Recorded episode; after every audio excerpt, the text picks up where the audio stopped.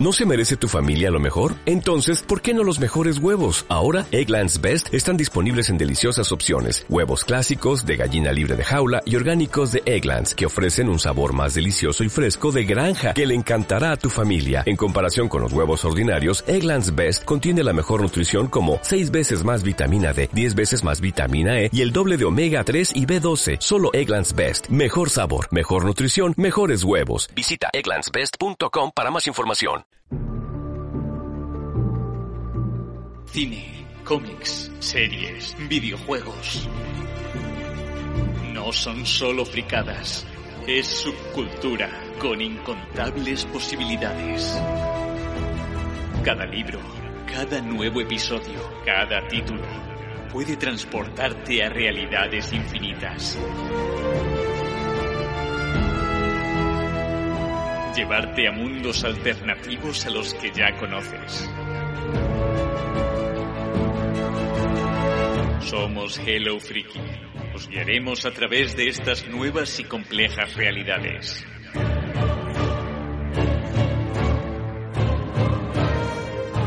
Escúchanos y cruza el umbral de la subcultura.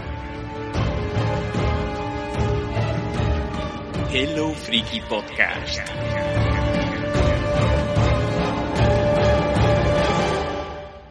Bienvenidos, bienvenidas al 12 por 04 de Hello Freaky Podcast que vamos a dedicar por enterito al mundo del cine. Vamos a hablar de los estrenos más recientes que hemos visto, por lo menos que hemos visto nosotros. Igual no son tan recientes, yo creo que sí. Estoy echándole un vistazo aquí al documento que compartimos, donde ponemos pues cada uno los contenidos que va a traer y me parece que esto está de, rabiosa actualidad, usando un tópico muy típico. Bueno, ya sabéis que yo soy el presentador disfuncional, que se nota por lo que estoy diciendo en funciones de Hello Freaky Podcast, soy Jaco y conmigo tengo a tres compañeros que, que bueno, van a hacer la velada más amena. Ya veréis. Por ejemplo, voy a presentar, empezando a Daniel Collado. Dani, ¿qué tal? Collado. Dani Collado. Eh, pues aquí estoy, con licencia para matar. Hoy traigo eh, dos héroes épicos decadentes, a cada cual más distinto del otro. Pero muy bien, pues retomando las buenas costumbres de ir a la sala de cine, que, que además me alegra ver y decir que cada vez están más llenas no sé si para bien o para mal, porque creo que hay compañeros por aquí que, que están un poco echándose los pelos, así las manos a la cabeza por este tema. Ay, el civismo, el civismo. Eh, eh, Tony Rey, ¿qué pasa? ¿Qué te, qué, ¿Qué te, ha sucedido últimamente en el cine? ¿Qué pasa, Jaco? ¿Cómo estás? Mira, yo, yo, estoy con licencia para dormir casi, ¿eh? que es lo que tiene ser working class, ser clase trabajadora, que estoy, hoy estoy reventado, pero bueno, eh, también una de las alegrías que tenemos, ¿no? Con los, los de la working class es ir al cine y, y, bueno, pues mira, yo os traigo para compensar, os traigo una peli buena y, y una que, que, es peor que participar en el juego del calamar, ¿vale? Así para, para ir equilibrados. Y bueno, pues ya, ya iremos desarrollando esta idea. Pues mira, Tony, yo igual que tú, ¿eh? traigo una buena y otra que es para coger al director y darle con una espardeña ahí en la boca, porque vaya tela. Y a ver qué es lo que pues nos... muy bien, venimos en plan sí, el yin y el yang, ¿eh? venimos muy magufos hoy, me encanta. 50-50. A ver qué nos trae por aquí Maite, ¿qué tal? Hola compañeros, ¿qué tal? Yo os traigo dos pelis y las dos malas, o sea, cada cual peor. Y hablando de rabiosa actualidad, una de ellas la han estrenado hoy mismo en Netflix y la he visto especialmente para traerla y, hablarlo, y hablaros de ella. Qué detallazo y qué ejercicio de masoquismo, ¿verdad? Lo sé. Ay, y Tony, qué pena que no grabemos este programa dentro de una semanita y poco más porque podríamos hablar de Venom, ¿verdad que sí? Ah, oh, sí. Hay muchas ganas, hay muchísimas ganas. Yo quiero que haya matanza. Creo que ya circula por las eh, nubes tormentosas y piratuelas, por ahí. Eso no se dice en este programa, Dani. Eso no se menciona. Vamos a empezar con el 12 por 04 dedicado al cine.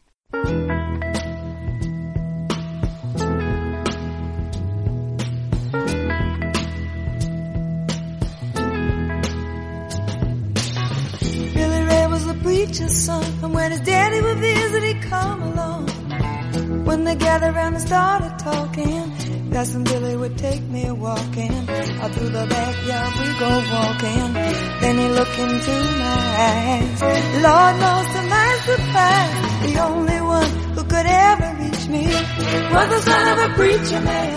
The only boy who could ever teach me was the son of a preacher man. See what he was. ¿Y qué traemos en esta ocasión? ¿Qué traemos en este programa? Pues ya veréis qué, suculento, qué lleno de estrenos está esto. Dune será la primera de la que hablemos. Después Culpable. Seguiremos con Candyman. Eh, solo lo voy a decir cuatro veces como mucho en este programa, por lo que pueda pasarme aquí mientras grabo. Seguiremos con Mike Sabel. Después Escapa del Undertaker. Seguiremos con James Bond, Sin Tiempo para Morir, Maligno y acabaremos con Ru Rurouni Kenshin. Mira que conozco el personaje y me cuesta decirlo. El principio y el fin. Ese es el contenido que traemos y empezamos por uno de los platos suculentos, uno de los de los pelotazos de, de, este final de año y que teníamos muchas ganas de ver. Yo no lo he hecho, eh, Dani tampoco. Así que Maite, Tony, a vosotros os va a tocar ponernos los dientes largos y animarnos para que vayamos a ver esta peliculaza, Dune. Sí, sí, Dune está, está brutal, está brutalísima. Bueno, a mí, no sé, a Maite, a mí me gustó mucho. Eh, es lenta, es larga, pero mira, está tan bien hecha que, que, hasta se agradece. Y yo de verdad que le deseo la mejor de las suertes en taquilla y, que recaude mucho, mucho para que decidan hacer la segunda parte, porque bueno, es una gran película, pero no deja de ser una obra que ahora mismo está inconclusa y que ojalá que tenga continuidad y hagan la segunda parte para cerrar el ciclo. Pero bueno, no me voy a enrollar mucho, a ver qué le pareció a Maite en primer lugar y después si queréis desarrollamos un poquito. A ver, yo sí, pero no. Está claro que esta peli hay que verla en el cine, porque visualmente eh, se te cae la baba. Sí que has dicho que es algo lenta, ahí es donde en mi parte, en mi opinión, la peli decae un poco, porque a ver, yo no ni me he leído las novelas, ni he visto la peli clásica, yo no sabía absolutamente nada de Dune, ni de su universo, ni de nada. O sea que entra completamente a ciegas. Y sí que es una película que en dos horas y media cuenta mucho. A ver, yo lo considero es como un piloto de una serie de dos horas y media.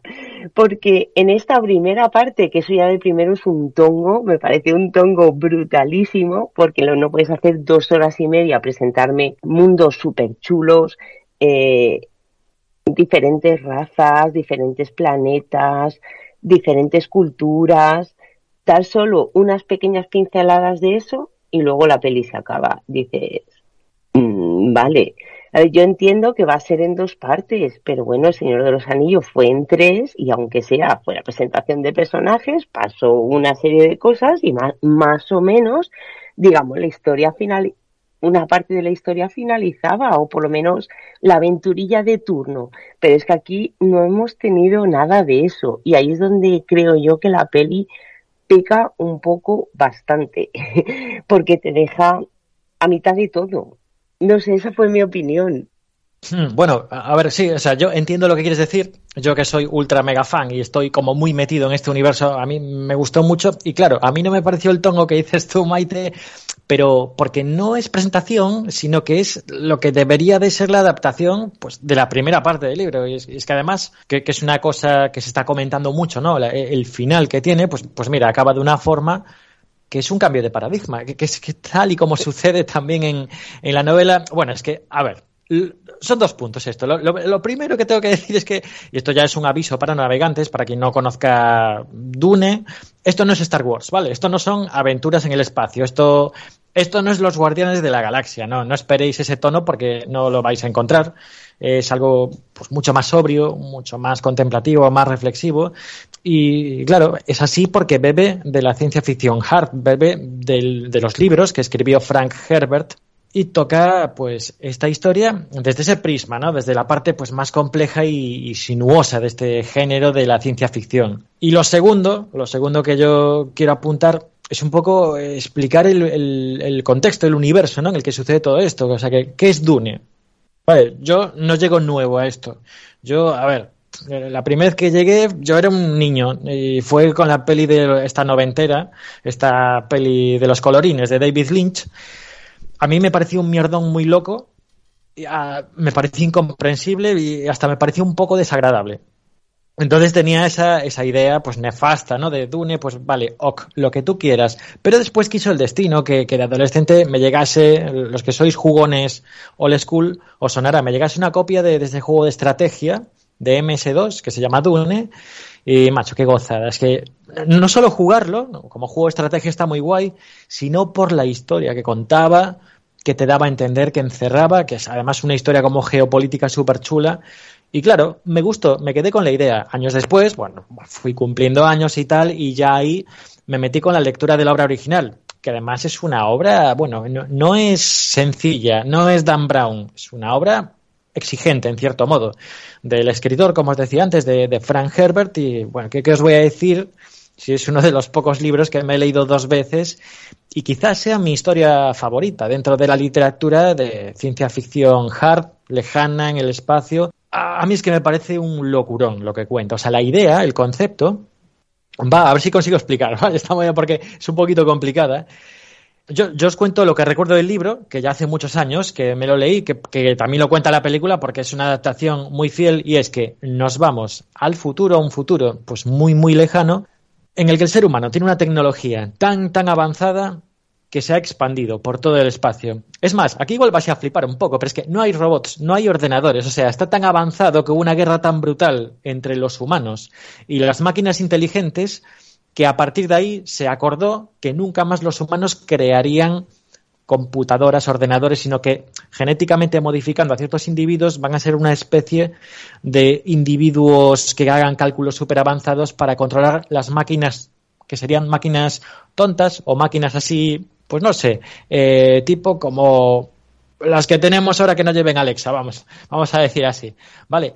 Entonces, el ser humano ha avanzado tanto que tenemos un imperio galáctico brutal que se expande por todos los lados, con su emperador, sus dinastías de nobles, que, bueno, las dinastías son, son las casas, hay dos casas principales, los Harkonnen y los Atreides, y la organización es feudal. O sea, todo lo que sucede se, se sucede porque el emperador da visto bueno, el emperador lo encarga, el emperador hace un llamamiento, ¿no?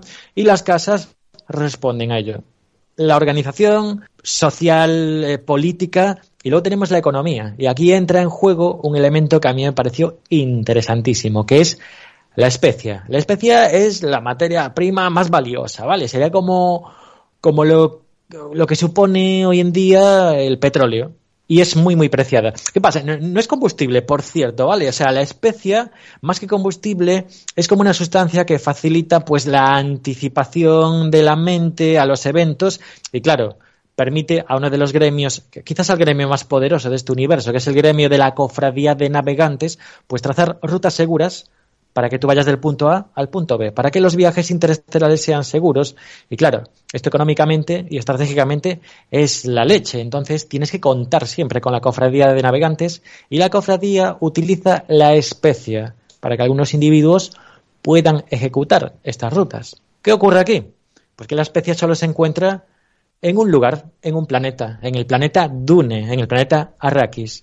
Y así es como empieza la historia del libro, también la película, pues empieza con estos con esta casa de protagonistas, con los Atreides, que son llamados a ocupar Dune, a ocupar Arrakis, el único planeta que tiene esta materia prima, la especie, y esto viene pues por un llamado del emperador, ¿no? Que además expulsa a los antiguos dueños de Arrakis, que eran los Harkonnen, no eran nativos, pero era una casa también, una dinastía ya muy, muy antigua, que llevaban como muchas generaciones oprimiendo a los, a los pueblos nativos de Dune y extrayendo la especia para comerciar con ella y todo el rollo. Y bueno, pues este suceso, ¿no? Así que, que convulsiona al, al imperio galáctico, pues eso, eh, es lo, lo primero que se nos cuenta y con esta, con este arranque, como yo digo siempre, no pasan cosas. Es que ya cualquier cosa que os desvele ahora posiblemente os estropee la historia. Pero bueno, para resumir y no enrollarme más, que me estoy pasando, el director es Denis Villeneuve, es el tío que hizo La llamada con Amy Adams, que está muy interesante, ¿no? Sobre un contacto extraterrestre y la dificultad que teníamos para comunicarnos con ellos. Y también que hizo Blade Runner, creo que era 2045 o 49, algo así. Bueno, la segunda de Blade Runner, que a mí es una película que me durmió bastante, a pesar de que está pues muy bien, muy bien rodada, muy bien ejecutada esta última película, esta Dune, a mí como adaptación me parece brillante. yo aviso, os tiene que gustar el ritmo lento y contemplativo, pero es que como, como entréis, pues yo creo que la vais a gozar, porque, bueno, yo no sé, no sé si Maite estará de acuerdo conmigo, lo que son las interpretaciones, lo que es la música. Ella misma lo apuntó, lo que es la experiencia del cine con los efectos, con el tono, con unos sonidos que es que te tiembla la butaca, unos graves brutales y después la representación de las, de las ideas que contiene el libro. Verlo en imagen es increíble, los conceptos visuales son, son sobrecogedores. Mai, ¿te sentiste lo mismo?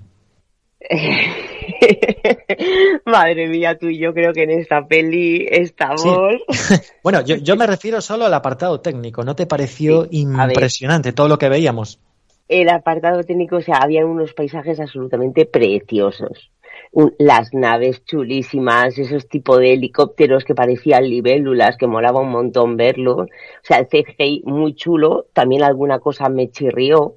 Una escena que pasa llegando al final con un gusano eh, claro, es que no puedo decir nada. Es que es, muy delicado desvelar nada. Sí, así que no dio nada. Bueno, hay una escena tirando al final que, que no me gusta absolutamente nada, me chirrió bastante en comparación con lo preciosista que era, que era lo otro. Es, es una película de cine, de verdad. Y si no sé si hay cines con pantallas más grandes, ir al que podáis que tenga la super, hiper, mega pantalla porque merece la pena. Pero eh, yo le encuentro fallos. A ver, fallos creo que por lo que estás contando, eh, tú al conocer el resto de productos, eh, al tener ese bagaje, eso juega a tu favor.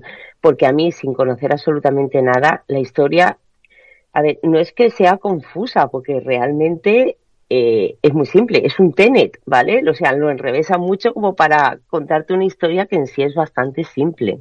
Pero hay tantas casas, tantos personajes, eh, la casa Harkonnen, que son los malos, pero vale, o sea, defíneme un poco más por qué son malos. Sí, han explotado a estos, vale, pero los que vienen detrás tampoco van a hacer nada mejor. Eh, cuando estamos hablando de que necesitan ese material que hay ahí en, en, en Dune. Entonces, desarrollame un poquito más. O sea, no es que si le falta metraje todavía o que el que tiene lo veo un poco mal aprovechado, sí, o sea, visualmente es gloriosa, pero luego me chirría mucho que esté todo contado a base de diálogos. Soy no sé quién de la casa en nuestro no sé qué, y vamos a hacer esto y pertenecemos a nuestro linaje, o sea, todo como muy metido con calzador porque es mucha información la que te quiere dar y no resulta nada fluida. Y claro, yo, si vienes de cero, pues dije, uff, demasiada información por minuto.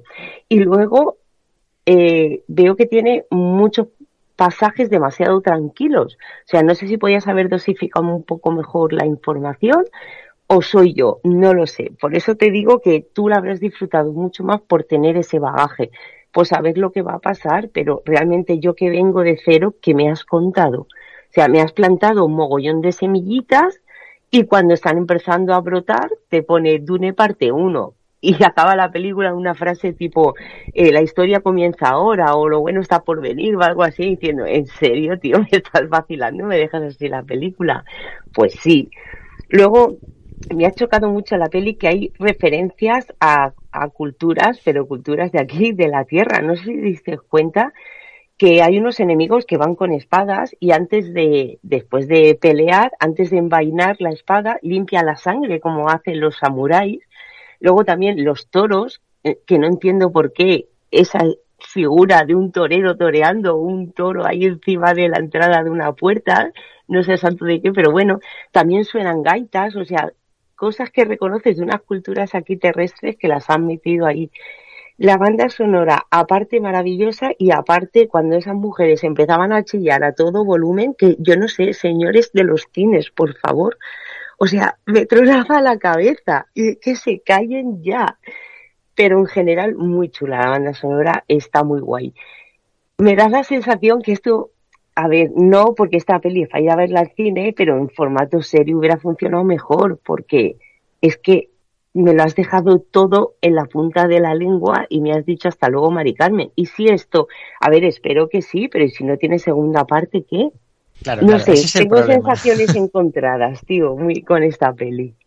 Sí, bueno, es interesante ¿eh? lo que estás contando porque sí que yo tenía la duda de cómo, cómo encajar a esta película en una persona que no sepa absolutamente nada de este universo Yo ese problema lo tuve con la película de David Lynch de los 90 porque es que era, era como súper incomprensible todo lo que pasaba. Luego hay una serie, hay una serie de televisión, creo que es de los 2000 o así, que no estaba tan mal y sobre todo explicaba genial, ¿no? Porque simplificaba un montón de conceptos.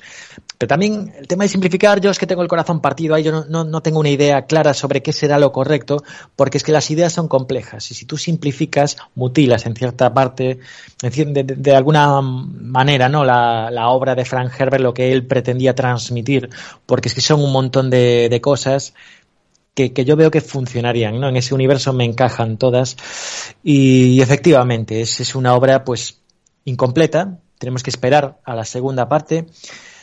Eh, entiendo lo que dices con esta última escena, creo que es intencional también, igual que era intencional en Tiburón, pues mostrarte lo mínimo posible al principio para sorprenderte al final. Y bueno, yo aquí, pues ya ciñéndome al hecho de que esto es una cuestión de gustos, hablaré de sensaciones. Yo tuve la misma sensación viendo esta película que tuve pues cuando se estrenó Interstellar, ¿no? Esa sensación de que, mira, estamos como ante posiblemente la obra de ciencia ficción dura de la década. Yo la tuve con Dune, ojalá tenga suerte, hagan una continuación y nos quedemos con una obra cerrada, pues que probablemente sea la obra de ciencia ficción seria y reflexiva de esta década de 2020 hasta 2030. Claro, ahí estoy de acuerdo contigo, hay que esperar a ver la segunda, porque esto es como, yo que sé, como juzgar Juego de Tronos habiendo visto solo la primera temporada. O sea, uh -huh. hasta que no esté cerrada no se puede hacer un balance real de lo que, de lo que es esto. Pero sí, sí. ahora que estamos jugando esta peli, mmm, para mí ni funica. Esperemos que no se marquen una alita y nos dejen ahí con la miel en los labios. Pero, bueno, eso sería muy triste. ¿eh? Sí, pero lo que nos ha quedado claro, y seguro que Dani está de acuerdo conmigo, es que hay que ir a verla. Yo estoy deseando y pues se me pasa un poco que estaba esperando a finiquitar el libro por aquello de, de llevarlo fresco, fresco, fresquísimo y poder hacer esa comparativa ¿no? que hace Tony en cierto, en cierto modo. Pero Dios mío, es que no, no quiero esperar más. Además tengo muchas ganas de... Yo a mí me gusta mucho Denis Villeneuve y tengo muchas ganas de ver lo que este señor, que siempre ha dicho que era muy fan de, de la saga de Herbert, ha hecho con la película. Él decía que tenía clarísimo desde niño cómo adaptarla, así que le han dado la oportunidad y vamos a ver si es verdad. Es que se ve mucho mimo. Cuando alguien persigue una obra y la tiene ahí desde no, hace mucho, obra... mucho tiempo en la cabeza tan Ostras, compleja. Eh, y sí. de hecho me ha sorprendido una cosa, bueno, me ha sorprendido que a Maite no le haya gustado mucho el Maite el látigo de Hello Freaky, pero te diré por qué, Maite, porque en mi entorno, eh, gente y gente joven además, que no, que son, de, bueno, iba a decir desconocedores de la obra de Herbert, no, es que directamente dijeron, ah, que hay un libro de eso. eh, pues eh, han flipado mucho con la película y claro, yo tenía miedo de que, bueno, y, visto lo visto con la versión de Lynch, la gente saliese con la cabeza eh, con esguince cerebral. Y no, parece que, que Villeneuve lo ha hecho bien en ese sentido y ha sabido mm, adaptar fielmente la obra de Herbert para quienes han sido lectores de la novela o de las novelas y eh, aunque sea solo parte de la primera novela y también creo que ha hecho una muy buena película todavía estoy por catarla, ¿no? Pero por, por los comentarios para eh, los eh, ignorantes de esta historia, ¿no? Es que, claro, has tocado ese tema muy bien. O sea, la principal diferencia entre la película de David Lynch y esta actual, salvando las distancias y la, la técnica, es que los fans del libro, la gente que se mete en la literatura de Frank Herbert y que ve la de Lynch, no les gusta nada. Pero los mismos que se meten en la literatura de Herbert y ven esta de Villeneuve, esta nueva película de Dune, la adoramos, la adoramos. Y luego Jaco también ha comentado, muy bien, es que, es que ha surgido en una conversación que he tenido hace un ratito, que es que si vas al cine y te gusta un poquito, no mucho, eh, un poquito la ciencia ficción o simplemente tienes curiosidad, si hay que ver una película ahora mismo, es esta. Nos vamos a quedar con eso para pasar a la siguiente película, pero yo, Tony, te entiendo que conociendo el libro, el universo, estabas esperando la película porque te quedaste muy tocado cuando esa gran superproducción de Jodorowsky no llegó a hacerse, ¿verdad? Bueno, quita, quita, aunque el documental está interesante. Pero bueno, yo no sé. Si ya nos vamos a meter con humos y tal, yo me quedo con The Goop Lab y, bueno, con la que habíamos comentado, ¿no? De Tranquilum, los seis perfectos desconocidos, porque no creo que nada bueno cinematográfico saliese de la mano de Jodorowsky.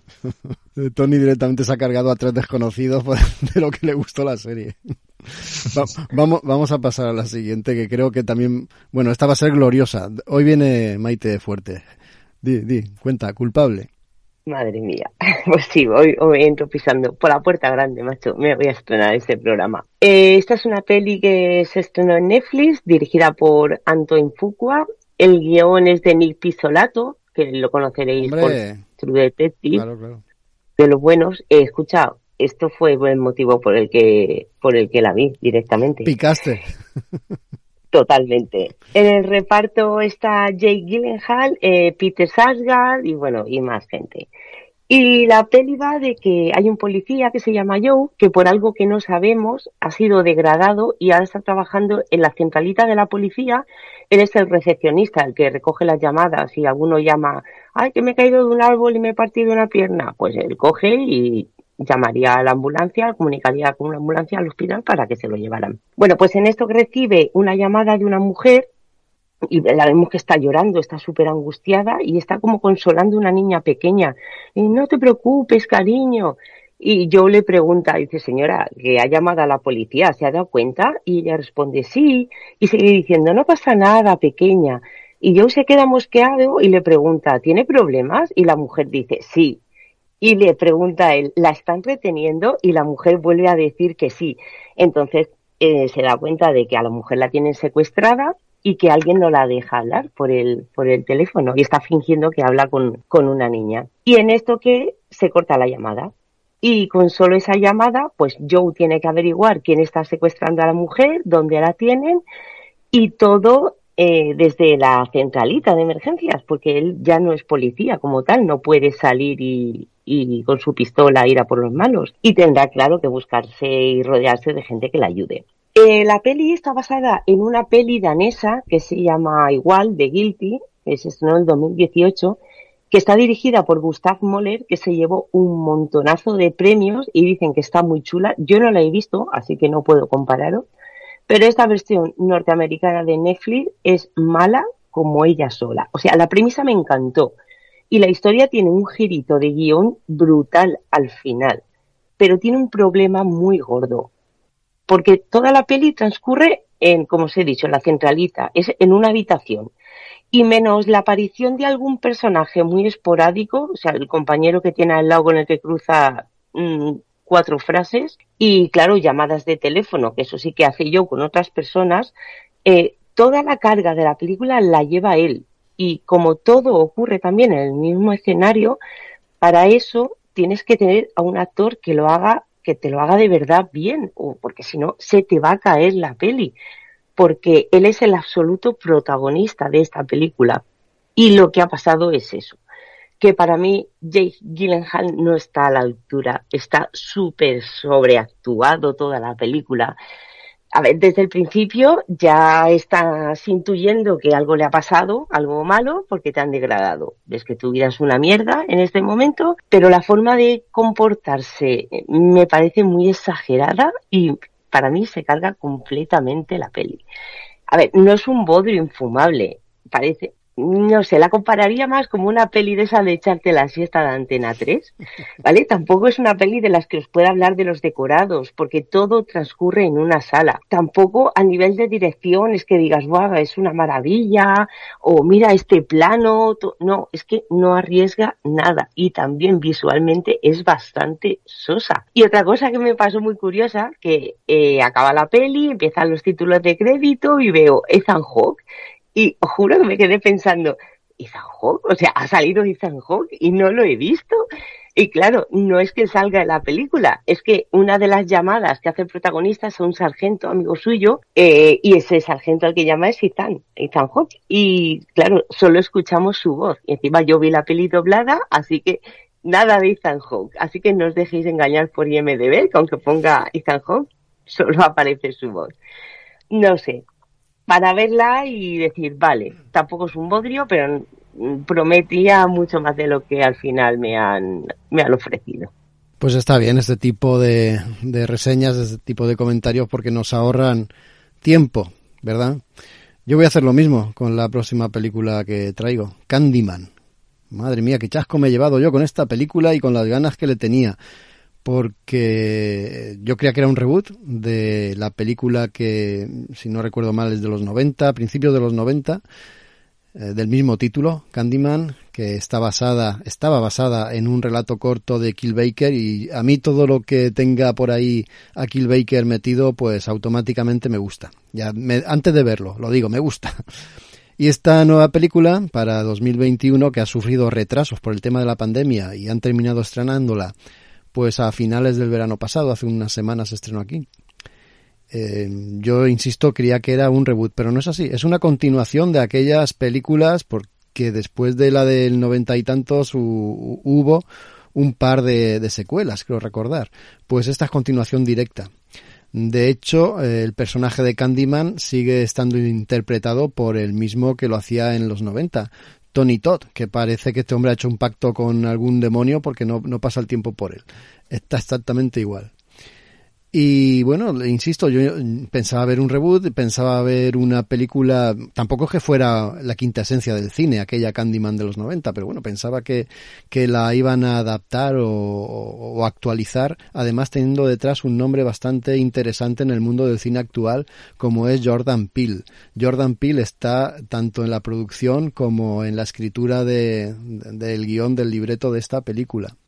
Está dirigida por Niada Costa, que es una directora con bastante proyección también de, Nueva York, amigueta de, de Jordan Peele, como no, y yo pensaba que iba a ser un producto por lo menos digno y respetuoso con el original, pero menudo chascazo que me he llevado. Esta película aburre al más pintado, o sea, es una película de terror en la que el personaje, eh, el slasher, el Candyman, aparece pasada la media hora de película. O sea, hay un muerto pasada la media hora.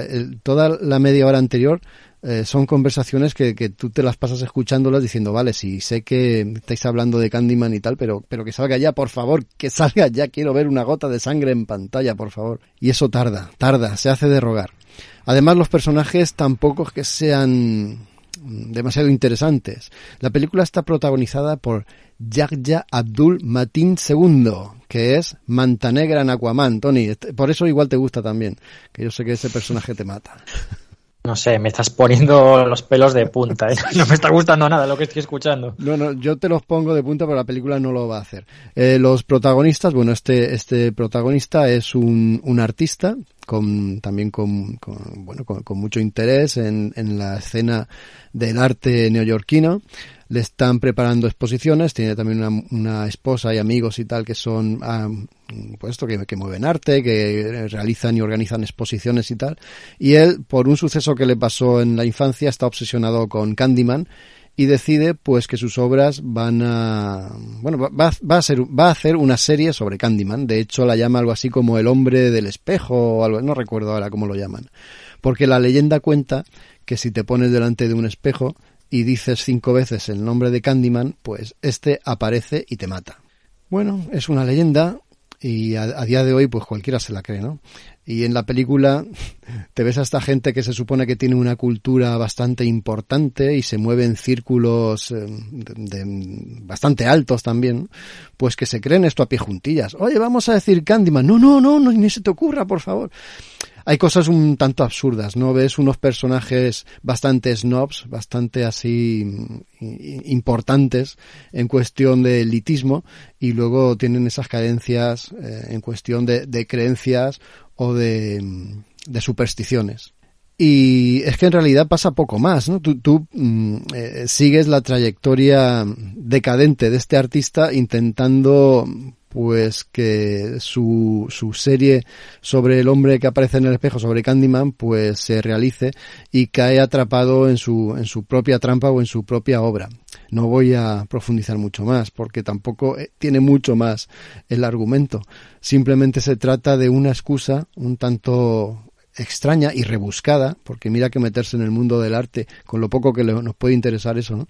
Lo poco dinámico que es eso también para, para la película y para el argumento y para su movimiento, pues, insisto, es un poco rebuscado meter ahí como excusa a Candyman y, hacer que regrese. Además, se guardan el misterio de Candyman para el final. El origen del personaje te lo cuentan casi al final. Y uno piensa, pero si es una continuación de aquellas y, y, el personaje ya lo conocemos, ¿por qué no lo han contado al principio? Eh, no es ningún misterio. Sí que es verdad que la última, pero muy, muy última parte de la película, se torna algo interesante y piensas que por qué no ha empezado así, por qué no fueron directamente a, esa intensidad, a ese gore y, a esa sobrada ¿no? que se da al final. Y llega tarde, llega demasiado tarde. Cuando la película se vuelve interesante es cuando ya has perdido todo el interés y cuando ya prácticamente ha terminado. Por supuesto, se queda abierta, pero maldita sea la hora en, en la que hagan una segunda parte. A mí desde luego no me van a convencer para ir a verla. Huid de ella es una película de terror en la que el terror es lo único que no hay, sobre todo lo que hay es aburrimiento y, no se os ocurra acercaros. A la próxima que, o de la próxima de la que voy a hablar, sí, es, es, mucho más que interesante y se come hasta con patatas. Candyman, por mucho que me pese y por mucho que me gustaba el personaje, voy a renunciar de él y, nada, ya, ya, ya no me veréis nunca más por una sala que proyecte una película de esta o, una secuela. No creo que haya, la verdad, porque las críticas están siendo tan nefastas como la mía. ¿Pero qué, qué le está pasando a Jordan Peele? Sí, yo... yo qué, desastre, ¿no? El tío que lo había petado con, con esa de la House, con Get Out, ¿no? Déjame salir.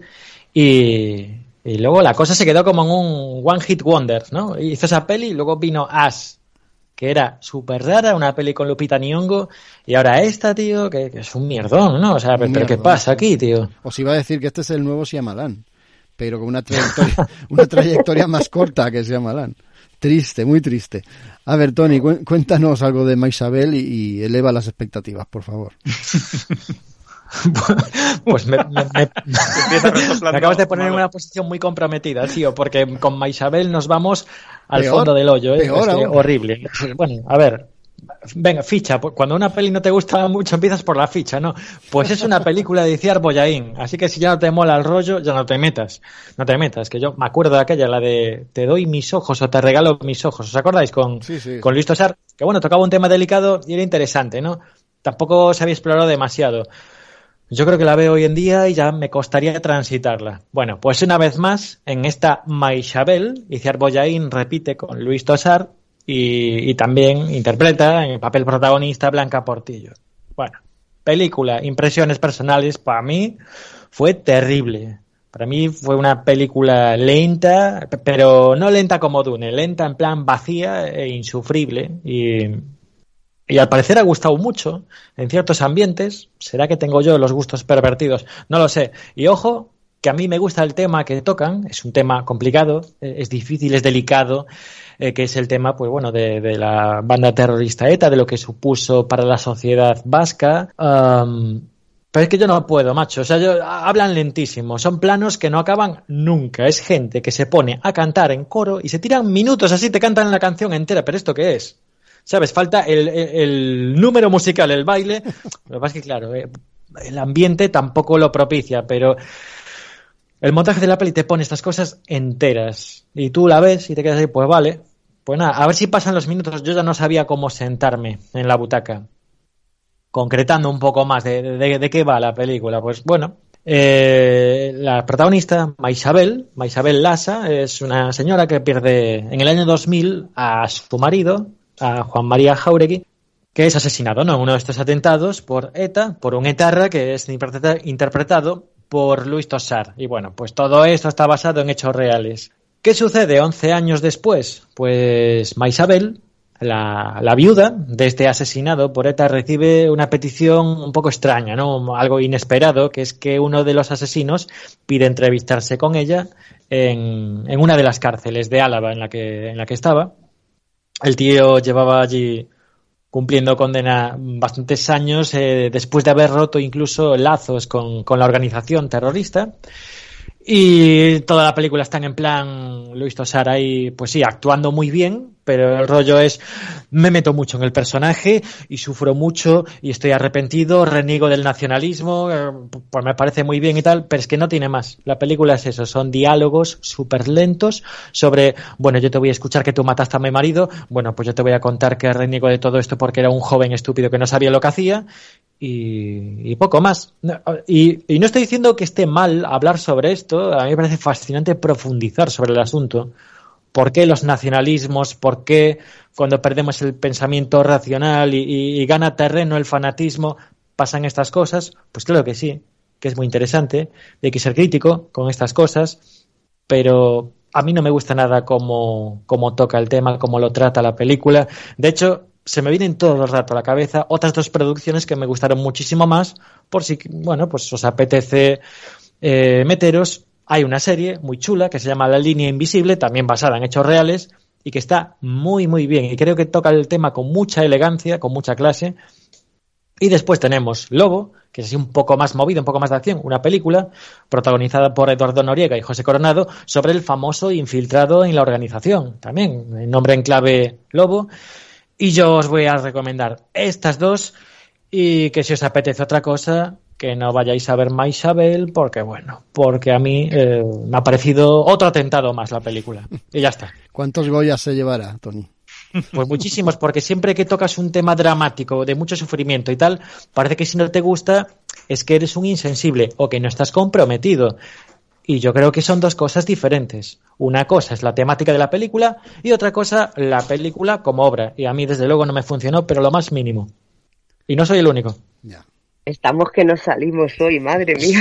Estamos tocando fondo y vamos a seguir rascando el fondo del pozo con la que viene, Maite.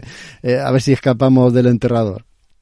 Yo ya del, del, fondo ya he llegado a la mierda del todo, así que esto que vaya por delante. A ver, escapa del Undertaker. Esto es, eh, bueno, Netflix va a sacar una programación especial para Halloween y esta ha sido como una especie de adelanto y la ha estrenado hoy mismo, 5 de octubre, el día que estamos, que estamos grabando esto. Y a ver, todo comienza porque el año pasado la WWE, que se dedica a la lucha libre, eh, firmó un acuerdo con Netflix para empezar a hacer proyectos juntos. El año pasado estrenaron una peli que iba dirigida al público infantil que se llamó Mi primer gran combate y Escapa del Undertaker es el segundo proyecto que están haciendo estos juntos. Está protagonizada por Mark William Calloway, que es el, nombre real del enterrador, que se, es un luchador de lucha libre que el año pasado ya se retiró. Hicieron un documental sobre él, eh, de Last Ride, dicen que está muy chulo, pero yo, yo no lo he visto. Y como protagonistas aparecen tres luchadores de lucha libre, que son Big E, Xavier Woods y Kofi Kingston. Esto es supuestamente una peli de terror, lo que mola es que es interactiva, es como la de Vandernats, esa que tienes que ir tomando decisiones y según actúes, pues la peli seguirá una trama u otra. ¿Y de qué va esta película? A ver, eh, los que seguíais, porque yo la seguía cuando era pequeña, la lucha libre, me encantaba el enterrador y ese es el motivo por el que me he puesto a ver la peli, porque si no, a santo de qué. Pues bueno, pues el enterrador, cuando peleaba en los combates y veíamos que empezaba a perder y que el enemigo le estaba dando lo suyo, pues salía su manager, eh, era, todo era muy bizarro, ¿vale? Porque iba vestido de negro, tenía la cara pintada de blanco, los ojos eh, sombreados, todo negro, y se acercaba al ring con una urna llena de cenizas. Y cuando el enterrador llegaba y tocaba esa urna, digamos que entraba con modo posesión infernal, se volvía loco perdido, empezaba a dar hostias como panes y ganaba la pelea. Pues la peli va de que, eh, como el enterrador se ha retirado, pues esos tres luchadores quieren ir a su casa para que les dé la urna, así no van a perder ninguna pelea. Pero claro, en cuanto entran a la casa se dan cuenta de que algo raro pasa ahí dentro, como que algo los persigue. ¿Y qué pasa a partir de ahí? Pues lo bueno de esta peli es que eh, la respuesta depende de cada espectador. O sea, según tomes tú una decisión, decidas hacer una cosa u otra, pues la peli irá por un sitio o por otro. A ver, como peli es una mamarrachada, ¿vale? Es súper cutre, no es que sea de serie B, es que ya es de serie Z. Los actores no son actores, o sea, son luchadores de lucha libre y eso se nota mogollón. El guion es soso y simple como él solo. Los efectos parecen que están hechos, yo es que parece hasta de Spectrum. Eh, los saltos en la peli, cuando, claro, cuando tú tomas una decisión, eh, eso lleva un tiempo que en Bandersnatch era un pelín brusco, pero estaba bastante bien solventado, pero es que aquí incluso a veces sale un relojito de arena como que está cargando la escena. O sea, de verdad que es mala. Pero aún así, con todo, os la voy a recomendar aunque sea que, que la veáis una vez. Es muy cutre, ¿vale? De verdad. Pero es cortita. A mí me duró unos 30, 40 minutos, no me duró más, y la acabé bien, no se me murió nadie, bien. Y a ver, si entráis al trapo y os dejáis llevar, estáis echando una media horita como si fuera un videojuego súper sencillo y muy rejugable. Bueno, en este, sería, en este caso sería una peli muy revisionable. Porque claro, hay en ciertas situaciones que te quedas con saber eh, qué es lo que hubiera pasado. Si en lugar de escoger esto hubieras escogido lo otro y te apetece cuando termina volver a repetir algunas escenas para, para descubrir qué es lo que pasa. Si os gusta la lucha libre, sí que os va a gustar porque vemos escenas de combate reales, vemos imágenes de Paul Weber, que era el manager, era el que le llevaba las cenizas al ring, al enterrador, y aparece pintado en un cuadro muy creepy también en medio de la peli. Y yo qué sé, pues te da nostalgia, pero como peli no vale. Pero aún así, de verdad que por lo menos está curiosa, echarle un vistazo. A ver, si no os gustó Vandernach, pues ese tipo de películas no entréis al trapo con esta. Pero esta, siendo de terror, es que no es ni graciosa, es que no lo sé, de verdad que es muy mamarracha, pero os recomiendo aunque sea que la veáis, juguéis, aunque sea una vez. A Maite está recomendando ahí, tío. Yo, es que, perdóname, Jaco, que te pise, pero yo le tengo que preguntar a Maite, te voy a poner entre la espada y la pared. Después de lo que te hemos escuchado, ¿con qué te lo pasaste mejor? ¿Con Dune o con esta del enterrador. pero, pero Dune ha dicho que mejor no la veamos, sigue siguiendo sus criterios, y esta, maldita Maite, dices es mala, pero verla, sufrir. tío. A ver, es que eh, eh, es muy, es muy mamarracha, de verdad es que no hay ni otra palabra para describirla, pero a mí la media hora se me ha pasado volando, yo qué sé. Hay que crear una especie de traducción de criterios de Maite. Sí, sí. Si no me entiendo ni yo, me vais a entender vosotros. Si dice os ahorro el tiempo, es no la veas ni de coña. Si dices una mamarrachada es mola, chicos. Es que no mola, es que son lo raro, tío, pero aún así verla. Yo, yo puedo entender el tema nostalgia por, por la lucha libre que emitían aquí en Canal No hace un montón de tiempo, ¿verdad, Maite? Claro, tío. Y tú, te acuerdas, porque yo no me lo quito de la cabeza, el comentarista de, de esa lucha libre que se llamaba Paco no sé qué, no me acuerdo el apellido. Y Héctor del Río. No, no, aquí era un tal Paco, no me acuerdo cómo se llamaba. Y y, como no tenía ni idea de los, de, los combatientes que había y tal, el hombre hacía ahí su, su interpretación, aparecía un luchador con una melena larga y blanca y decía, Rosita Amores, entra en el ring. era, era, todo muy bizarro, era muy divertido, tío, ver, ver la lucha libre en aquella época aquí. Sí, sobre todo en la valenciana. Madre mía, qué despropósito. Bueno, ya hemos tocado a fondo, todos contentos, que hemos tocado a fondo y ahora toca tirar para arriba con la última de James Bond. Y Dani, qué pena, la última de tu tocayo también. Sí, sí. Que, jolín, ahora tengo que levantar el listón y lo mismo hay muchos que están diciendo, pero si no nos ha gustado nada. Pero yo estoy muy contento con este James Bond sin tiempo para morir, chicos. Eh, y sé que Tony anda con la oreja puesta un poco para, para que le dé mi opinión no sé si te valdrá, Tony, porque como tú has dicho antes con Dune, pues eh, la opinión de cada uno es la de cada uno, ¿no? Pero yo en esta avalancha de estrenos que hay, que por fin parece que las salas de cine pues están cobrando vida de nuevo, creo que esta última de, este Bond de mi tocayo, Daniel Craig, pues eh, está funcionando muy bien. Y, y, bueno, yo le tenía muchas ganas porque es una aventura que llega, por un lado, con retraso con respecto a la previsión de estreno, obviamente, pues porque de por medio ha tenido una pandemia y demás, aunque me congratula decir que hoy eh, que grabamos el programa, como dice Maite, 5 de octubre, es también el Día Internacional de James Bond. Y, bueno, aventura que también llega un poco forzada, porque recordemos que tras Spectra, eh, pues el señor Craig precisamente dijo que abandonaba el personaje, ¿no? Y bueno, ha habido aquí una serie de movimientos, entre otras cosas dijeron, mm, le pagan mogollón, chorrocientos millones para hacer esto. Pero, y yo que me alegro, ¿eh? eh de hecho, es que ya hacía seis añazos, yo, madre mía, eh, me parecía menos, ¿no? Pero seis añazos de la cinta de San Méndez de Spectra, que era, eh, pues un poco, entre comillas, el final del ciclo de, Daniel Craig como James Bond, y a mí personalmente me dejó un poco de bajona. Esta No Time to Die, esta Sin Tiempo para Morir, pues tiene a los mandos del proyecto al primer director americano que trata al personaje, que también es una curiosidad, ¿no? Eh, bueno, americano, también curiosamente con apellido nipón, ¿no? Porque ahí está Kariyoji Fukunaga, que, que además, em, no voy a desvelar cuál, pero bueno, consigue un hito importantérrimo que no ha hecho nadie, ¿no? En 25 años de, saga cinematográfica. Y ya os digo que hay mucha, pero mucha gente. Eh, por cierto, de hecho, ni busquéis cosas sobre, sobre esta película en internet, porque eh, lo primero que hay en las respuestas de Google son spoilers a cascoporro. Así que si tenéis ganas de verla, eh, ni, ni, busquéis, ¿no? No miréis nada, por favor. Hay mucha gente quejándose eh, de que no les ha gustado mucho, pero a mí, ya os digo, me parece, o me ha parecido una peli Bond mucho más auténtica, por ejemplo, que Quantum of Solas o que esa Spectra. Y, y es que este ciclo, ¿no?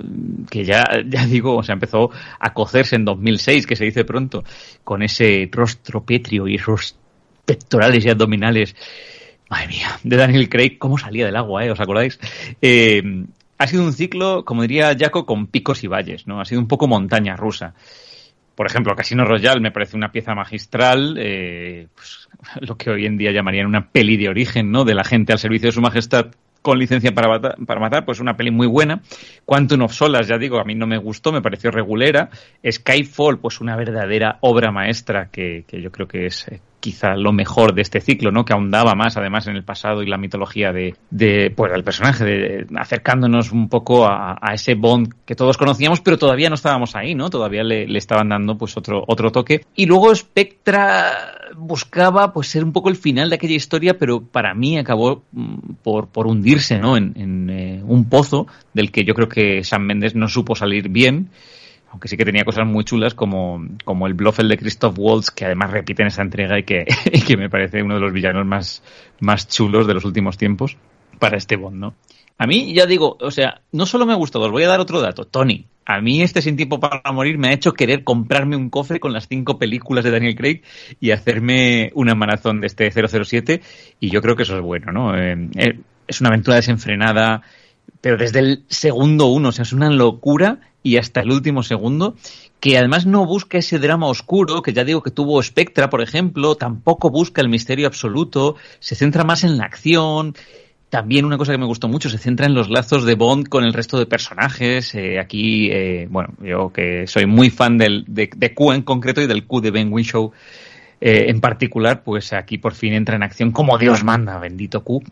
Y, y luego también se nos presentan caras nuevas, ¿no? En ambos bandos, tanto buenos como malos. Y, una cosa que mola, que, que los buenos no son tan buenos y los malos no son tan malos. Entre los bienhechores destacan eh, pues ese agente de la CIA que es Felix Leiter, ¿no? Con, con la cara siempre adorable de Jeffrey, Jeffrey Wright, eh, aunque yo no puedo dejar de ver ahí un, un anfitrión. Eh, Maite me entiende. Eh, bueno, eh, Paloma, el personaje súper divertido de nuestra compatriota Ana de Armas, también funciona a la perfección, aunque se queda, para mi gusto, un poco corto, ¿no? Como casi pues una pincelada ahí dejada al aire que, que, bueno, ojalá y lo retomasen en futuras las películas, pero obviamente este es el fin de un ciclo, con lo cual lo dudo. Y luego ya digo, los clásicos Q, Money Penny o el M, ¿no? El líder del M16 de, de M16 de Ralph Fiennes, que que, siempre está ahí como en una zona gris y mola mucho. La gente destacaba la nueva 007, Nomi, que a mí no me ha llamado mucho la atención, por ejemplo, aunque bueno, la Shanna Lynch lo hace bien. Bien para acompañar a Bond unos minutillos y como antagonista temporal, pero poco más. Y entre los malotes, pues eh, claro, todos estábamos esperando ver ese Rami Malek, ¿no? Eh, como el villano Safin, que para mi gusto parece que, le faltan minutos eh, en la historia, y eso que es una peli larga. Mm, no sé, algo me ha fallado, pero me ha gustado que es uno de esos villanos que son, eh, pues también malos malosos o no, ¿no? Depende de cómo se mire, que es lo divertido de esta película, que ya digo que ni los buenos son tan buenos ni los malos son tan malos, pero al final es Bond 100%. Y, ¿Por qué? Pues porque tenemos, por ejemplo, algo que yo echaba de menos, ¿no? En esas últimas entregas, eh, chistes, que a mí me ha recordado mucho al Bond, por ejemplo, de, de Connery, y aquí se nota que está Phoebe Waller-Bridge coescribiendo, la tía, es que esta mujer es un as en, todos los sentidos. Eh, tenemos esos gadgets, ¿no? Que también tenían mucho peso en las pelis de Connery. Tenemos ese cara a cara típico con el villano, ¿no? Con ese pitch que hace siempre el villano del porqué de, de, las maldades cometidas. Tenemos un arma de destrucción masiva, mm, bueno, un poco McGuffin, pero, pero ahí está, ¿no? Y además es un arma, eh, pues, oye, que da un paso más allá de, de, lo que estamos acostumbrados a ver, el típico arma nuclear o, o química. Bueno, es un arma genética. Es una cuestión que está bastante interesante. Tenemos, como siempre, pues vehículos del copón, armas a casco porro, tiros por doquier, y amor, y familia, y odio. Así que, ¿qué más queréis? Yo creo que es una peli muy chula para cerrar este ciclo. Eh, colofón muy agradable. Dos horas cuarenta y tres minutazos. Atención. Eh, así que está bien amortizada la entrada del cine, pero que a mí se me pasaron volando, ¿no? Un poco lo que decía Maite, que a ella el Undertaker se le hizo corto, a mí, a mí esta se me ha pasado muy volando porque además de con ritmo, me ha parecido una peli, lo que os decía, o sea, eh, muy luminosa, que también creo que le ha sentado muy bien a este último capítulo de Daniel Craig. Así que desde mi punto de vista, si os gusta el cine de Bond y os gusta ese cine más clásico y, y, el ciclo de Sean Connery, pues creo que vais a disfrutar mucho de este Daniel Craig que, que cierra etapa con un Bond muy reconocible. Pues fíjate. A que... mí ya me has convencido, tío. Eh, lo que pasa es que estamos llegando a un punto muy loco de películas larguísimas. Casi tres horas. Sí, sí yo no, no era consciente. O sea, no, no, no, lo sabía de antemano y no fui consciente, Tony, también te lo digo, ¿eh? Durante la peli. No se me hizo. Yo creo que no noté ningún punto de bajona porque una. Bueno, es que eh, no lo he dicho, para mí, excelso eh, el señor Fukunaga me parece una dirección, pues sin ser, eh, sin rizar el rizo, me parece perfecta y me parece que equilibra muy bien eso, ¿no? Eh, teniendo tantas, eh, tantos momentos de acción y teniendo que tener diálogos eh, relevantes y, y, un elenco tan amplio, pues creo que lo equilibra todo fantásticamente y, y, ya te digo, yo terminé la peli y dije, ostras, si son las diez y media de la noche, ¿qué he estado haciendo las últimas dos horas y media? Ya, ya, pues, pues muy guay, ¿eh? porque mira, yo de hecho mañana voy a ir al cine, eh, la carterera, seamos honestos, no está para tirar cohetes y no sabía muy bien qué ver y ya está, ya lo tengo clarísimo, me veo esta, fijo. Espérate que hable yo de la siguiente. Bueno, cierto, ah, es verdad. Venga, competi. Y ya decides, ya decides. Yo iba, venga, venga, me parece buena idea. Iba a comentar antes que yo añoraba el Bond de San Connery, pero es que Dani acaba de decir que este nos lo recuerda, así que mira, aliciente para mí, para ir a verla. bueno, a mí me ha dado hoy por el terror. Antes he hablado de, de Candyman y ahora voy a hablar de Maligno. Antes era yo el, el señor Peel y ahora es James Wan otro de los uh, genios actuales del cine de terror que ha abandonado la saga El Conjuro para hacer esta película y, y, muy bien, señor, señor Juan. Ha hecho usted muy, pero que muy bien. Esta película la he visto pues con un poco la mosca detrás de la oreja porque no creáis que sea, que sea yo también un gran fan de este director. Sin embargo, había que verla, había que verla eh, el terror es lo que mejor se le da y hacía tiempo que no participaba como director real, ¿no? Siempre estaba su nombre por ahí, que si productor, que si guionista, que si ha dado el ok. director, director no, no ha sido últimamente de alguna película de este género. Y ya tocaba, ya tocaba y con Maligno yo creo que aprueba con nota. Tenemos una película que dura dos horas, también una duración bastante importante y que se pasa rápida.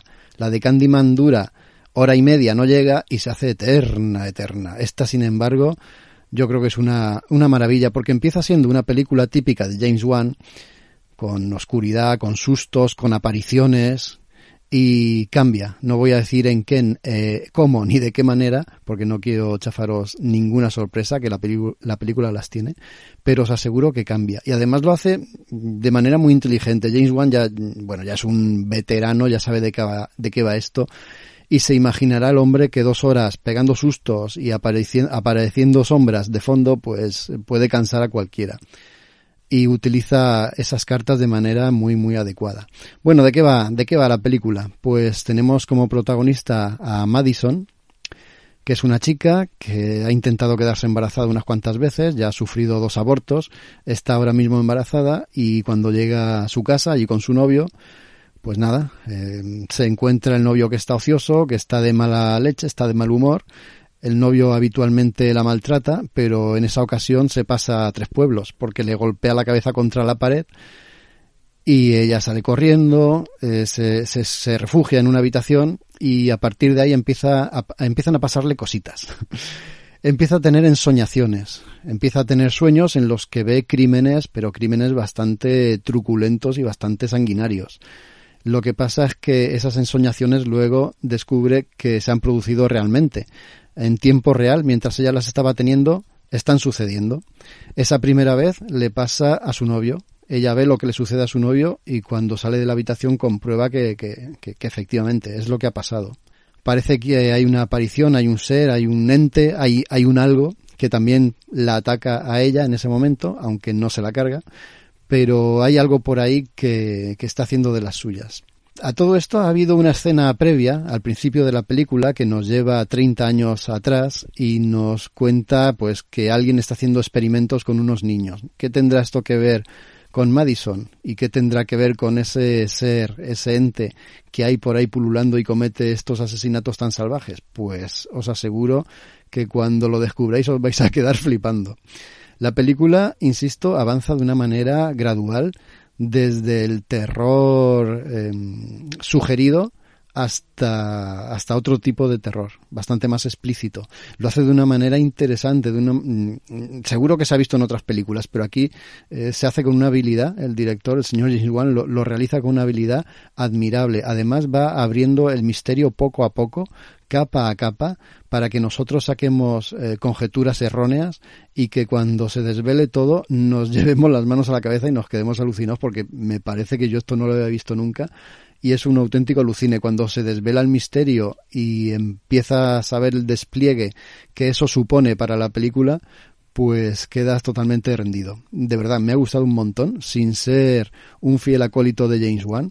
Me lo he pasado bomba, he disfrutado, pero un montón. Además, la película está muy bien realizada y me da mucho coraje que en los títulos de crédito por ahí, que cuando consultéis el reparto, ve, veáis primero a George Young, que hace de policía, pero sin embargo la protagonista es Annabelle Walls, que hace de, de, de Madison, esta chica que yo, que yo os comentaba.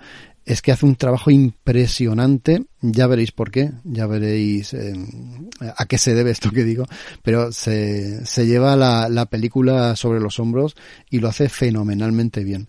Además, el, el tratamiento del terror, de las sombras, de los colores en la oscuridad, del cambio de, de, las ensoñaciones a la realidad, todo eso, jope, qué bien trabajado está en esta película mmm, y qué interesante es. Eh, desde luego, una de las mejores apuestas de terror en lo que llevamos de año y seguramente, si no cambia mucho las cosas, la mejor eh, en lo que queda.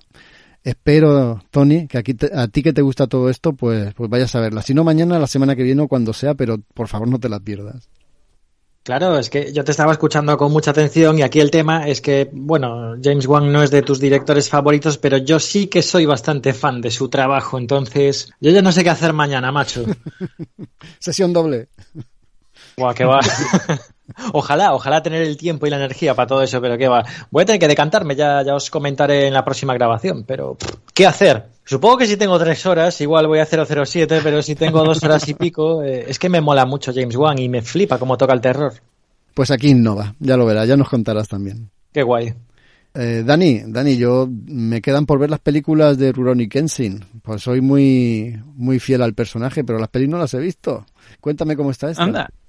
Yo pensaba que, porque recuerdo aquellos tiempos maravillosos, y ya que estoy, vamos a ponernos en modo promo, de el especial Hello Freaky de Samuráis, donde nos zampamos de todo, ¿verdad, Jaco? Sí. Eh, desde Kurosawa hasta yo que sé qué, eh, películas a cascoporro. Eh, y yo pensaba que las habías visto. Vi la, la, la serie, la serie animada, soy, soy un loco uh -huh. de la serie. Claro, yo creo que es la serie que nos volvió locos a todos, ¿no? Y bueno, yo, yo, yo como tú, Jaco, o sea, yo fan del manga de, de Nobuhiro Watsuki, eh, Ronnie Kenshin o Kenshin el guerrero samurai aquí, ¿no? O Samurai X en Hispanoamérica. primero fue el anime para nosotros, yo creo que luego catamos el manga, un manga que, que además a finales de los 90 salvó a Glenat, que estaba ahí al borde de la destrucción masiva y, y bueno, pues eh, le, le, levantó los ánimos y, y, y, los bolsillos. Y bueno, el anime aquel que ponían en Canal Plus por la mañana que nos obligaba, yo ya talludito, adolescente, a levantarme un sábado por la mañana muy temprano y ahora lo pienso y digo, uff, sería incapaz hoy en día. Bueno, acabó, acabó aquella emisión en Canal Plus, acabó ese anime en abierto y vinieron años oscuros, ¿no? Años en los que o buscabas eh, VHS, ni DVDs todavía, de, de Kenshi, o te releías el manga, o buscabas esa reedición genialosa que luego sacó Panini Manga, ¿no? Con traducciones, eh, bueno, rehechas y demás, que estaban muy, muy bien, pero poco más sequía había de, del Guerrero Samurai, hasta 2012, que, bueno, pues llegó a nosotros aquella película live action de, Kenshin que adaptaba los primeros pasos del samurái en el manga, pues su, su encuentro con Kaoru Kamiya o Kori como la llamamos en, en el anime, eh, Sanosuke, Yahiko, eh, con un actor que además llamaba mucho la atención para los más otakus del lugar y los más frikis del Sentai, ¿no? Porque era Takeru Sato, guapísimo, qué guapo es este señor y, y bueno, muchos lo recordábamos o lo habíamos visto en su paso por, por la serie de Kamen Rider. Y además llamaba mucho la atención aquella película porque era una peli de gran presupuesto de Warner Bros. que, que de, de, repente ponía toda la carne en el asador, ¿no? En, un, en una producción nipona y que eh, además para mi gusto creo que trajo por la puerta grande eh, de vuelta el, el, y precisamente recuerdo aquel especial de Hello Freaky por eso porque bueno este género el Jidaigeki no el género samurai pues no es un género que veamos y sobre todo a nivel internacional muy a menudo y, Kenshin lo trajo por todo lo alto, ¿no? Precisamente, viviendo en Asia, como vivía yo en aquellos años, tuve ocasión de ir al cine a ver las partes 2 y 3 de la historia que abarcaban la saga de Shishio, que para mí es lo mejor de Kenshin. Y, bueno, aquellas cintas siguieron subiendo el listón y, fue una burrada verlas en pantalla grande. Y todos pensábamos que aquello iba a terminar ahí. ¿Y cuál ha sido la sorpresa de los fans? Cuando se ha dicho que se volvía a la carga para, para contar el final de la historia de Batusai y el carnicero. Y ya de paso, el principio, yo me acuerdo, y también hago aquí un poco de promo referencia a ese panorama friki en el que eh, Jaco, tú y yo veíamos el tráiler de estas dos partes. Y era como, ¡guau! ¿Qué, qué, ¿Qué nos traen otra vez? ¿Cómo mantienen el nivel, no? porque esas son estas dos películas que, que, también traigo porque para mi sorpresa, que esto sí que no me lo esperaba, pues eh, Netflix ha traído a bien estrenar eh, el fin el pasado julio y ahora hace escasos días el principio, ¿no? Y en general, como ocurriese con las pelis anteriores, pues eh, yo creo que estas son dos perfectas, perfectísimas transiciones, ¿no? De, del manga al live action que mantienen el ritmo, mantienen el look, mantienen ese tono más adulto, más serio, incluso oscuro en ocasiones, ¿no? De, del Jidaigeki, el Gravitas, ¿no? Que le habían dado a los personajes, el punto histórico. Y bueno, pues sin entrar en mucho detalle, si os gustaron las anteriores y si sois seguidores de, de la obra de, Watsuki o no, eh, estas os van a gustar mucho porque de nuevo se ha vuelto a cuidar mogollón el producto, ¿no? Y, bueno, más que nada porque detrás están los mismos responsables, o sea, más allá del elenco que repite, obviamente, pues está eh, el propio Nobuhiro Watsuki, el autor del manga, a los guiones, como ha estado con las pelis anteriores, y Keishi Otomo, director, que re repite pues eso por cuarta y quinta vez en la silla, ¿no? Y las pelis son eso, son el final y el principio. Eh, el fin es Kenshin colgando la espada de filo invertido, que intenta vivir una vida tranquila, pero destruyen, lo voy a contar un poco así, destruyen el restaurante que más le mola y además se encuentra una nota chunga y amenazadora y tras todos estos hechos catastróficos pues hay un peligroso personaje que está muy relacionado con el Kenshin del pasado, aquel Batusai el carnicero que era un asesino que buscaba la restauración Meiji, ¿no? Y, bueno, pues ese personaje precisamente va a levantar ampollas, eh, a abrir heridas, nunca mejor dicho, y a destapar oscuros secretos de, de nuestro samurái pelirrojo favorito. Y luego en el principio, pues precisamente se nos lleva a aquellos años oscuros en los que Kenshin pues era un eficaz y despiadado asesino, hasta que conoció a Tomoe, que se convirtió en su mujer. Y viene a ser una historia de transformación, en concreto, pues del origen de esa cicatriz en forma de X, ¿no? Que tiene Kenshin en la mejilla. Y, y, esta peli, el principio, que es la que han estrenado hace unos días, es una adaptación requete fiel para los que habéis seguido el anime también de unos ovas, seis episodios que sacaron sobre los orígenes del personaje y, y la historia con, con, su mujer, ¿no? En dos miniseries que se llamaban Recuerdos y Final. Así que si os gustaron aquellos, os va a gustar ver esto en carne y hueso, ¿no? Una única cuestión, y ya acabo, Jaco, que me ha dejado a mí un poco con sabor agridulce, entre comillas, o que me ha fastidiado un poquillo la experiencia, eh, en cierto sentido, y es el orden en el que, en el que no es culpa de Netflix, que, que lo han hecho así, es el orden en el que se han estrenado las películas. ¿Por qué? Porque ambas están muy relacionadas, muy, muy, muy relacionadas. Casi podríamos decir que es la misma película. En cierto sentido, pero claro, en lugar de hacer una peli de seis horas, pues los han dividido en dos pelis de casi tres, cada una, hablando de pelis largas. El fin de esta historia tiene fuertes vínculos con el inicio, están muy unidas, forman un círculo perfecto y claro, en el fin, que es la primera que estrenaron, hay mogollón de flashback basado en escenas que luego vemos en el principio. Y esto, pues para los conocedores de la historia no es problema, pero yo personalmente pienso que la experiencia hubiese sido mucho, mucho más divertida si se nos cuenta primero el pasado de Kenshin y su esposa Tomoe, y además se hace un poco de parón eh, después de la saga de Shishio, y, se nos cuenta un poco ese porqué de la transformación personal del espadachín para luego habernos relatado cómo acaba su leyenda, ¿no? Mm, curiosamente lo han hecho al revés, con lo cual yo creo que hay mucha gente que ha perdido el interés por esta última de, del principio, porque ha dicho, si más o menos ya me contó los momentos clave, ¿no? En, en, el fin, ¿para qué me voy a ver la historia expandida? Pero bueno, ahí está. Si os gusta la saga y disfrutáis de las anteriores pelis, pues estas dos hay que verlas del tirón. Si a mí no me tienes que convencer, Dani. Yo lo que quiero es encontrar tiempo suficiente para, para deleitarme con ellas. Sí, tienes que hacer una maratón larga. Sí, ¿eh? Yo es que además me dio me dio un venazo justo el año pasado en pleno confinamiento Buen momento, y me las estuve viendo en bucle. Buen momento. Y es posible que Kenshin sea quizá uno de los personajes, uno de los mangas que mejores adaptaciones tiene de imagen real. Sí, sí, sí, sí. Y además, eh, en un posible programa que nunca hicimos y que nos retamos entre Israel y yo, ¿no? Que era eh, cuáles son las mejores live action, ¿no? De, de, de anime. Eh, porque claro, se ha hecho Full Metal Alchemist, que ha sido un me. Tuvimos Death Note, que fue, Dios mío, poto. Tuvimos eh, Blitz, que ni tan mal, pero bueno, solo abarcó, no tuvo todo el éxito deseado y solo abarcó el primer eh, arco argumental. Eh, tuvimos La Espada del Inmortal, no sé si lo recordáis, que creo que también eh, sí. fue en Netflix o en Amazon, ya no me acuerdo. Como Amazon ha traído el anime, pero creo que la película live action fue en Netflix, ¿verdad? Sí. Sí. Y, y, claro, nos, nos picamos Israel y yo porque dijimos, en realidad ninguna de estas películas, incluso la que mejor hecha está de estas que he nombrado, no le llega ni a la altura del betún a, a las producciones de Kenshin. Por lo que digo, porque será una película de gran presupuesto, pero yo creo que también porque se le ha puesto un cariño, o sea, Keishi Otomo, el director, le ha puesto un cariño a esto para hacer que tenga ese punto para mi gusto, o sea, la magia de estas películas es que de verdad tienen ese punto realista del Jidaigeki sí, sí. a la par que trasladan perfectamente los flipamientos del manga. Sí. Porque claro, recordemos las técnicas, eh, la Mekekeru Rienoshi Ameki, el, eh, bueno, todas las técnicas que hay. Eh, eh, bueno, si, si, veis cómo se mueve Takeru Sato, sobre todo en estas dos últimas hay momentos que dices, es que es flipante. O sea, claro, él se, está enfrentando a cinco o seis hombres hay un momento en el principio, al arranque de la película, que se enfrenta con ellos, con las manos atadas, cogiendo la katana con la boca.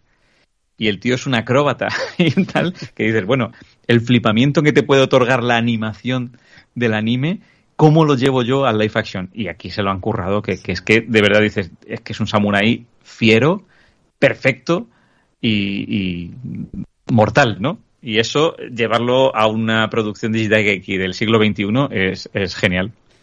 Maravilloso. Y qué, qué, gusto da terminar así. Dicen que lo importante no es caer, lo importante es levantarse y es lo que hemos hecho con el programa. Lo hemos remontado después de los truños iniciales, con respeto de Dune. Hemos conseguido hablar de buenas películas o por lo menos merecedoras de que le, le prestéis un poquito de atención. Muchísimas gracias a todos los que habéis llegado hasta aquí. Muchas gracias a Dani, a Tony, a Maite, a mí también que algo he aportado y nos queda solamente emplazaros para que nos acompañéis la semana que viene, que vamos a hablar de series y sí, traeremos el juego del calamar, como no.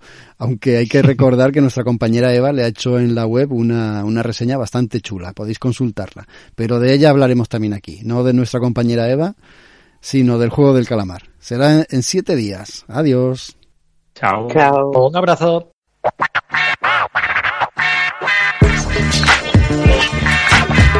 alma está desnudo.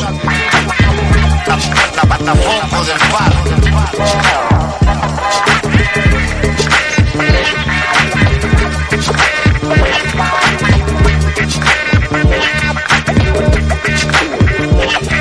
Rebarriendo para tu casa. Hasta el día en que se te acumule la mierda, tengas que salir por la chimenea, verás qué pasa. Defiende lo indefendible, yo supero lo insuperable, lo mío es hacer rap del palo, da igual de lo que hable.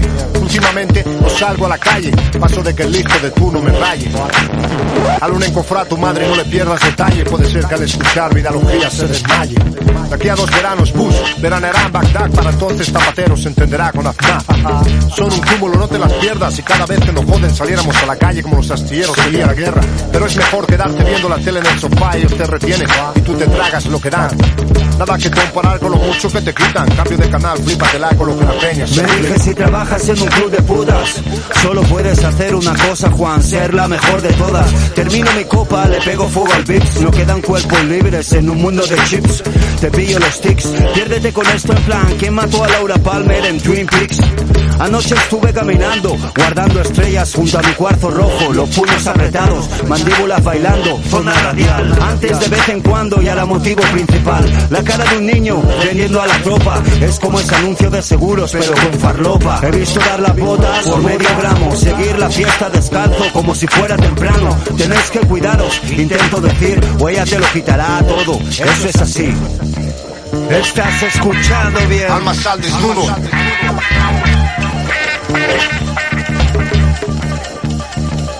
Los cabrones crecen. El mundo está lleno de hijos de puta y los hijos de puta hoy van y todos se me aparecen. Vienen con las largas puestas, hay nieve y no controlan. Si pides un cambio por otro nuevo te lo abonan. No se desesperen, pónganse a la cola. Reparto merecidos, dos por uno es la hora. Mientras dos moscas se pelean por una mierda. No comerá mierda, de las dos la que pierda. Ya nada es suficiente. Y cuando tu amor es grande, la gente te envidia. Algo corriente. Blowjobs en la esquina, es un mundo rápido, paga ya y termina. Nada será mejor que ahora, aún podemos arrastrar la miseria hasta fuera de horas. Coche veloz, el sol te duele, cruzando el terreno sucio, sea como fuere. Arde la nieve, congelo el humo, subo, tú ya lo sumo, valemos una mierda, primo. Me pide dinero, me dice que es ingeniero, que tiene carrera, pero que duerme en un cajero. El penúltimo baile en la ciudad, el primer tren que saldrá a ganarse la oportunidad. Solo quiero acostarme contigo y decirte cuánto te quiero, niña, acurrucadito. Sí. Rubí Finance. La raza Finance. Esto es la FNL. Alma sal desnudo. Estás pillándolo. Detrás de cada cortina de humo una historia.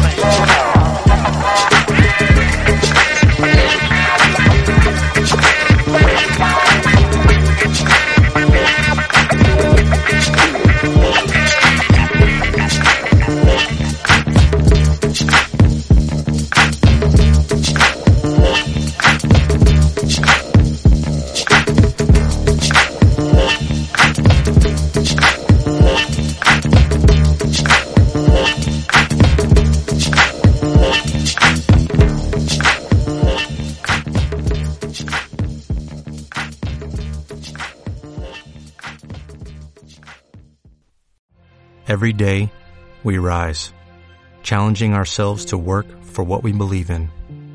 At U.S. Border Patrol, protecting our borders is more than a job, it's a calling.